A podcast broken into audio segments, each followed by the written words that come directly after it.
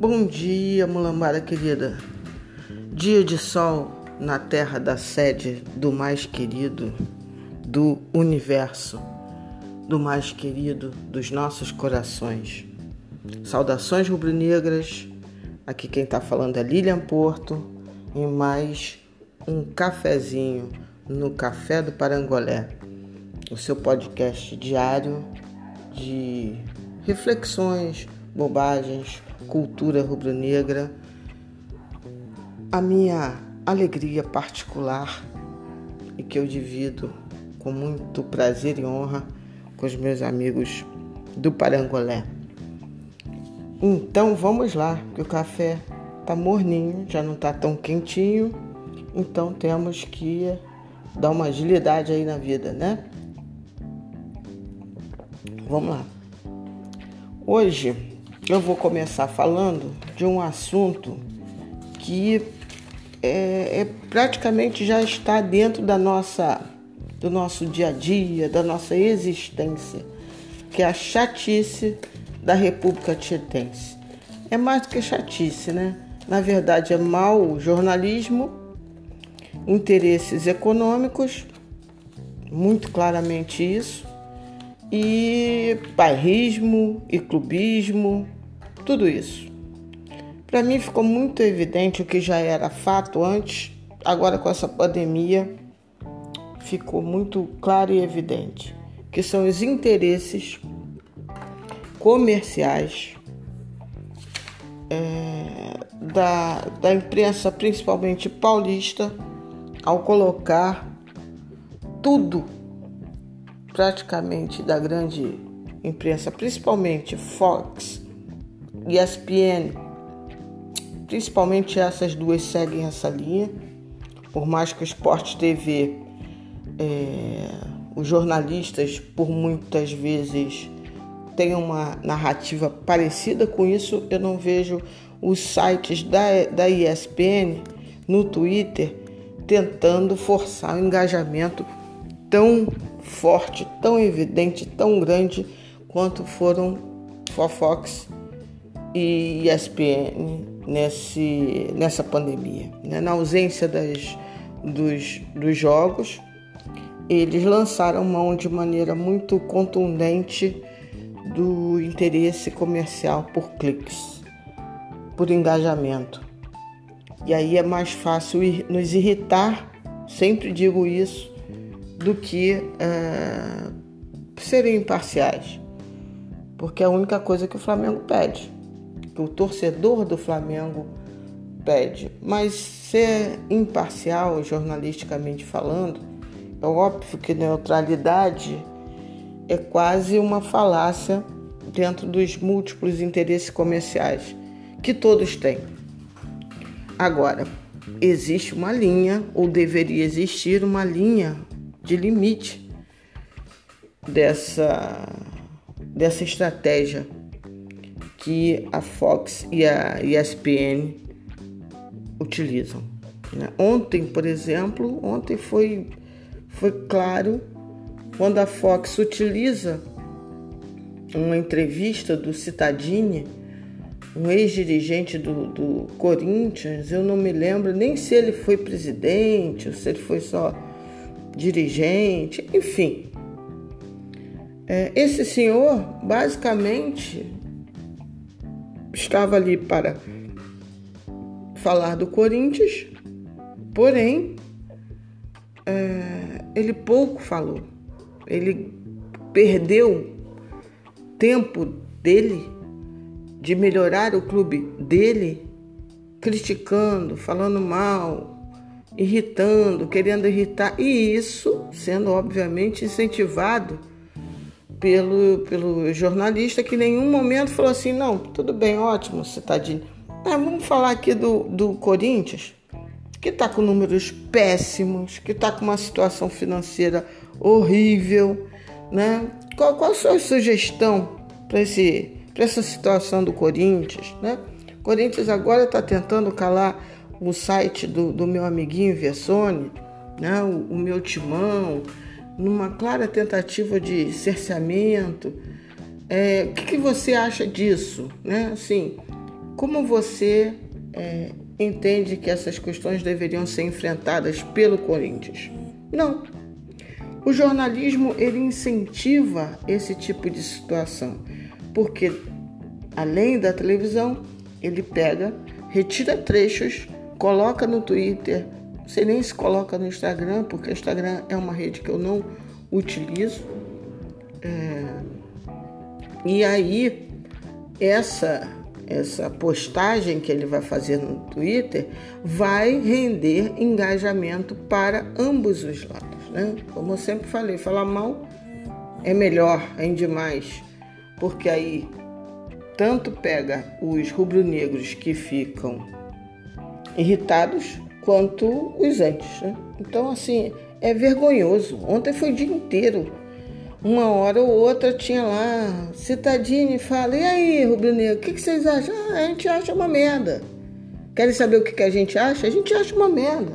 A gente acha que é um péssimo jornalismo, que não prejudica o Flamengo em si, prejudica o futebol brasileiro. Isso é uma vergonha. Isso é um...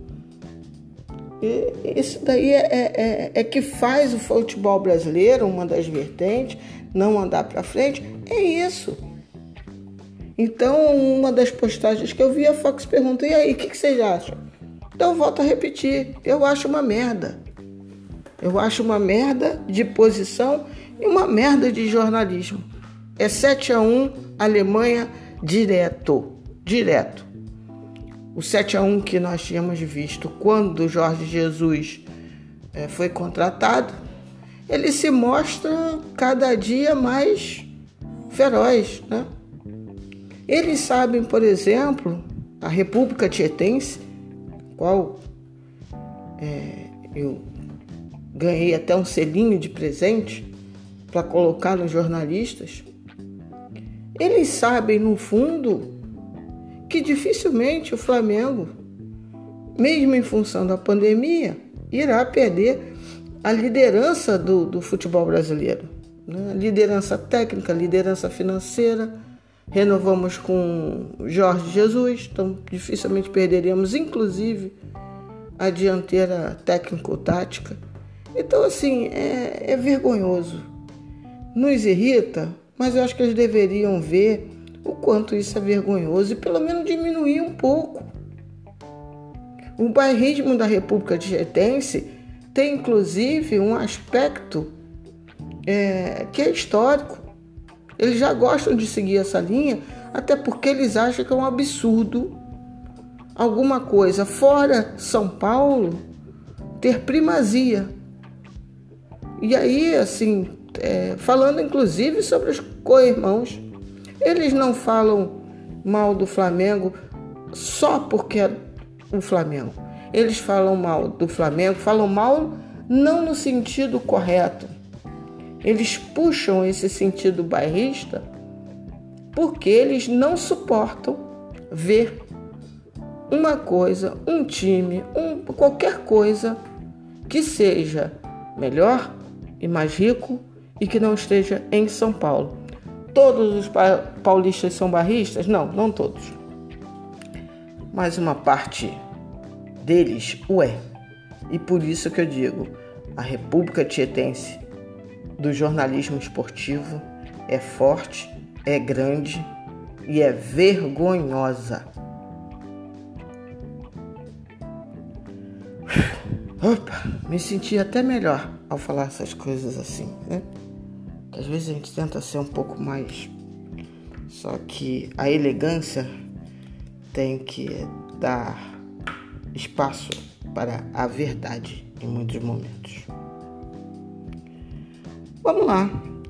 Tem também a questão, o segundo ponto aqui da pautinha que eu fiz, que é a renovação de três jogadores muito importantes para o elenco, né? cada um com sua importância e o seu grau de importância, que são Diego Alves, Rafinha e Diego Ribas. Eu botei lá no Twitter porque agora nós vamos abrir a temporada de 300 mil enquetes, 300 mil, ah, Diego fica, ah, Diego não fica, aí vai embora, tal. Tudo concentrado no Diego Ribas. E eu escrevi e vou reiterar aqui. Eu acho que já deu para a torcida do Flamengo entender que não adianta a posição dela do gostar ou deixar de gostar do Diego Ribas. O Flamengo tem uma comissão técnica chefiada por um treinador que já deu mostras de ser inteligente, de não ter panela e de ter um método de pensar. Então, ele vai ser coerente. Jorge Jesus tem se mostrado coerente. Então, ele vai saber direcionar a direção do clube se é importante ou o quanto é importante a renovação de Diego Ribas. De minha parte, eu acho que ele ainda tem uma contribuição a dar ao time. Qual o tamanho dessa contribuição? Não sei. Essa contribuição é essencial? Não sei. Ah, mas ele tem que ganhar. Pode renovar, mas tem que renovar para ser reserva. Essa parte aí me dá vontade de rolar de rir, porque eu nunca vi ter uma questão em contrato que te obrigue, obrigue um técnico a botar o cara na reserva. Isso daí eu nunca vi não.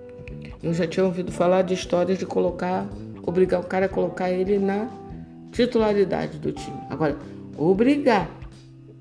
Renova contando que seja só reserva. Isso daí eu nunca ouvi não. E a FlaDT tem essa uma das coisas que me fazem rir em relação a Diego Ribas é isso daí. Então, assim, o, o salário, a diretoria também já deu mostras que sabe gerenciar isso com muita facilidade. Sabe, a facilidade que eu digo é de entender quais são os limites em relação aos jogadores. Acredito numa renovação relativamente simples de Diego Alves e também na do Rafinha, né, para estenderem seus respectivos contratos, que não vence por agora, o único que de fato vence mais ou menos por agora é do Diego Ribas. Então, eu acredito que também Diego Alves seja num curto prazo e o Rafinha, aquele que ainda tem um tempinho a mais para negociar. E aí me lembra uma outra situação que é a vontade do a, a, a diretriz do Flamengo de não contratar ninguém enquanto vigorar a questão dos, dos cortes salariais. E isso traz o próximo ponto da pauta, inclusive, que é, os jogadores da base que o Flamengo puxou uh, por indicação de Jorge Jesus para a temporada, para essa retomada da temporada, que são os zagueiros Natan, os zagueiros não, o zagueiro Natan, os laterais, direito Mateuzinho e o esquerdo Caio Roque. É, desses, eu, eu gosto de ambos, sendo que Mateuzinho já fez uma boa temporada no passado na base e acredito que ele pode desenvolver muito, que é um dos das coisas boas de ter um técnico como Jorge Jesus, é que a gente tem a certeza que jogadores não irão regredir, mas sim progredir. Então, o Mateuzinho já fez uma boa temporada no ano passado. Acredito que ele vai avançar mais, vai melhorar mais, como todos os demais jogadores. Volante, o João Gomes, confesso que não vejo grandes destaques, grande destaque nele, porém, se foi indicado. E no ataque nós temos Lázaro, que esse menino fede a gol, né? Sim, Lázaro, é, ele fez um, um 2019 brilhante. E o também bom Rodrigo Muniz, ambos precisam e devem melhorar, são muito jovens. E eu acredito que foi uma boa puxada, que dá tempo de eles, esses jogadores, evoluírem, complementarem o elenco principalmente para o Carioca. Aí o panorama vai estar um pouco mais claro de como será a temporada 2020. E aí o Flamengo pode ajustar o elenco, porque a grande preocupação minha em relação à contratação é o reserva de Rafinha. Essa para mim deve ser a grande busca do Flamengo no mercado. Isso caso Gerson não saia. Continuo achando muito difícil algum clube oferecer 35 a 38 milhões de euros ou de dólares ou de libras ou enfim. Acho que qualquer moeda que colocar aí, tirando o, o real, né? Que qualquer moeda dessas aí que, que entrarem, eu acho que é muito, muita grana para o momento. Mas duvidar jamais, inclusive essa possível transação foi repercutida na Forbes, que é, para quem não, tá, não está juntando o nome ao objeto, é uma das revistas econômicas, se não a mais prestigiosa revista econômica do mundo. É, então acho que é muito importante subir esses meninos, entender, amadurecer, avaliar o elenco e aí um pouquinho mais na frente fazer os ajustes necessários. Quem sabe Mateus inclusive faz com que essa necessidade de contratar de maneira mais urgente um reserva para Rafinha não se mostre solucionada já dentro de casa. Eu queria, antes de ir para a parte final, finalmente, é, falar um pouquinho em relação à República Tietense que eu esqueci quando eu estava falando. Dois pontos. A volta do futebol paulista, que claramente está sendo tratado com outro peso. É, é, aparentemente essa semana eles já voltam a treinar e aí não se vê uma vírgula de reflexão. Não estou dizendo que é cedo, tarde.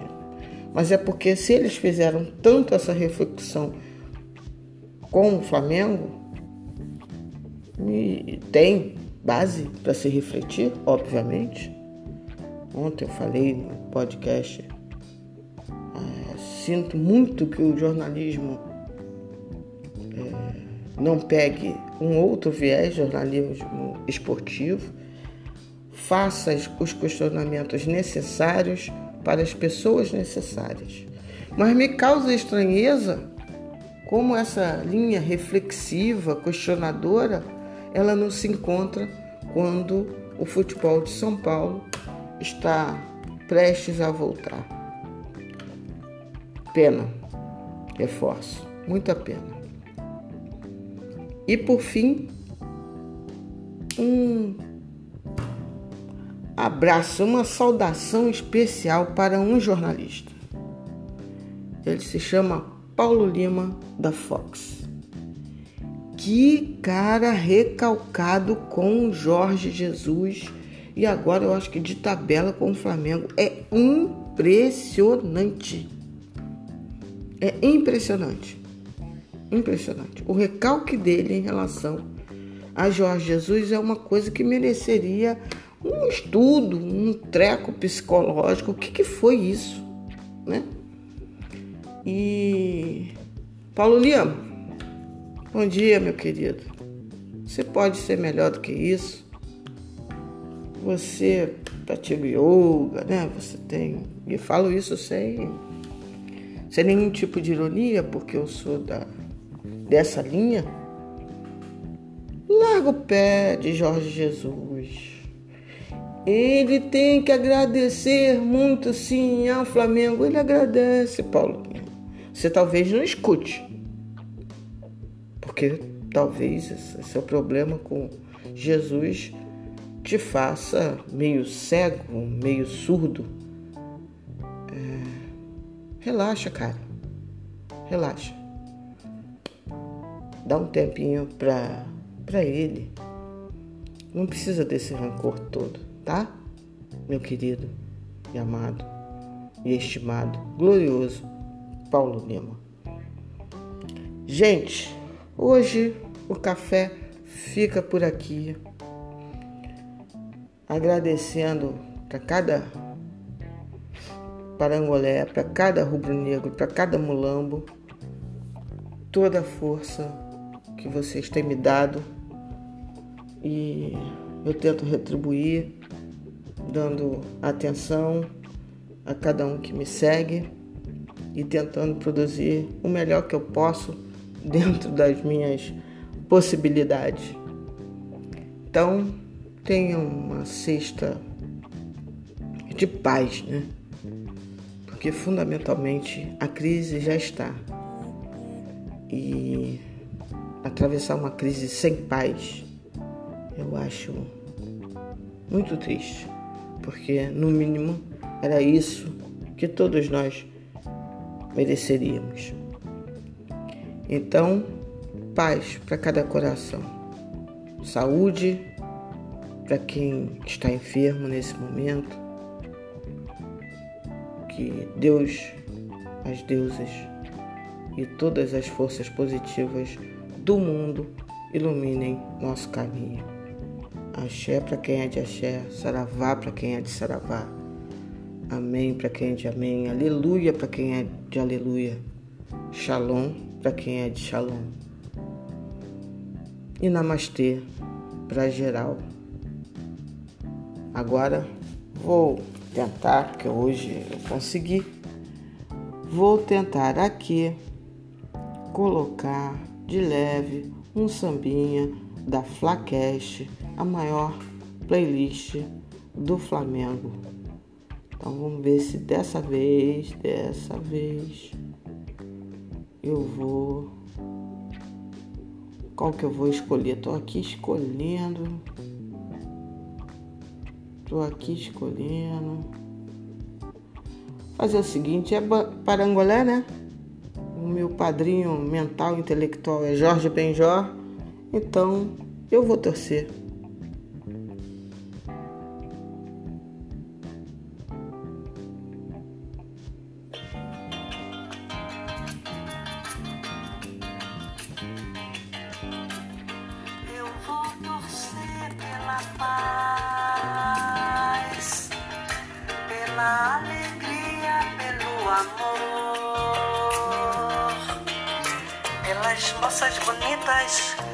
Vou torcer, eu vou. Pelas moças bonitas, eu vou torcer, eu vou. Pelo inverno, pelo sorriso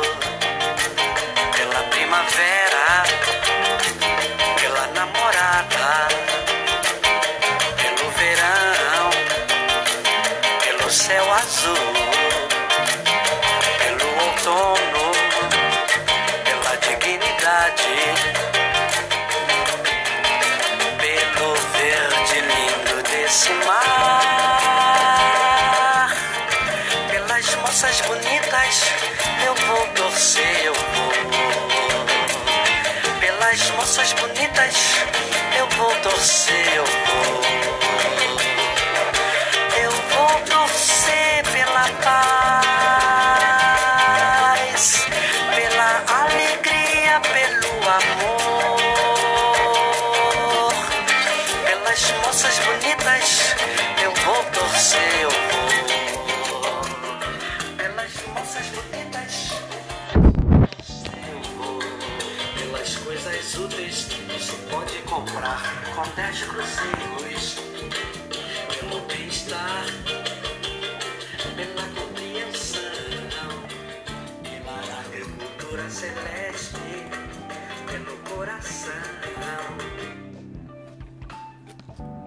Então, ficou a dica, só procurar, escutar ela todinha, bonitinha, musicão. Eu vou torcer de Jorge Benjor. Amanhã tem café e já adianto dois assuntos. Os 70 anos do Maracanã, agora vez ou outra eu vou colocar uma historinha, uma pílulazinha. Amanhã eu vou falar sobre o jogo da lata. E vou falar também sobre patrocínio. Beijo, pessoal. Até amanhã. Saudações rubro-negras. Estarei aqui, firme e forte.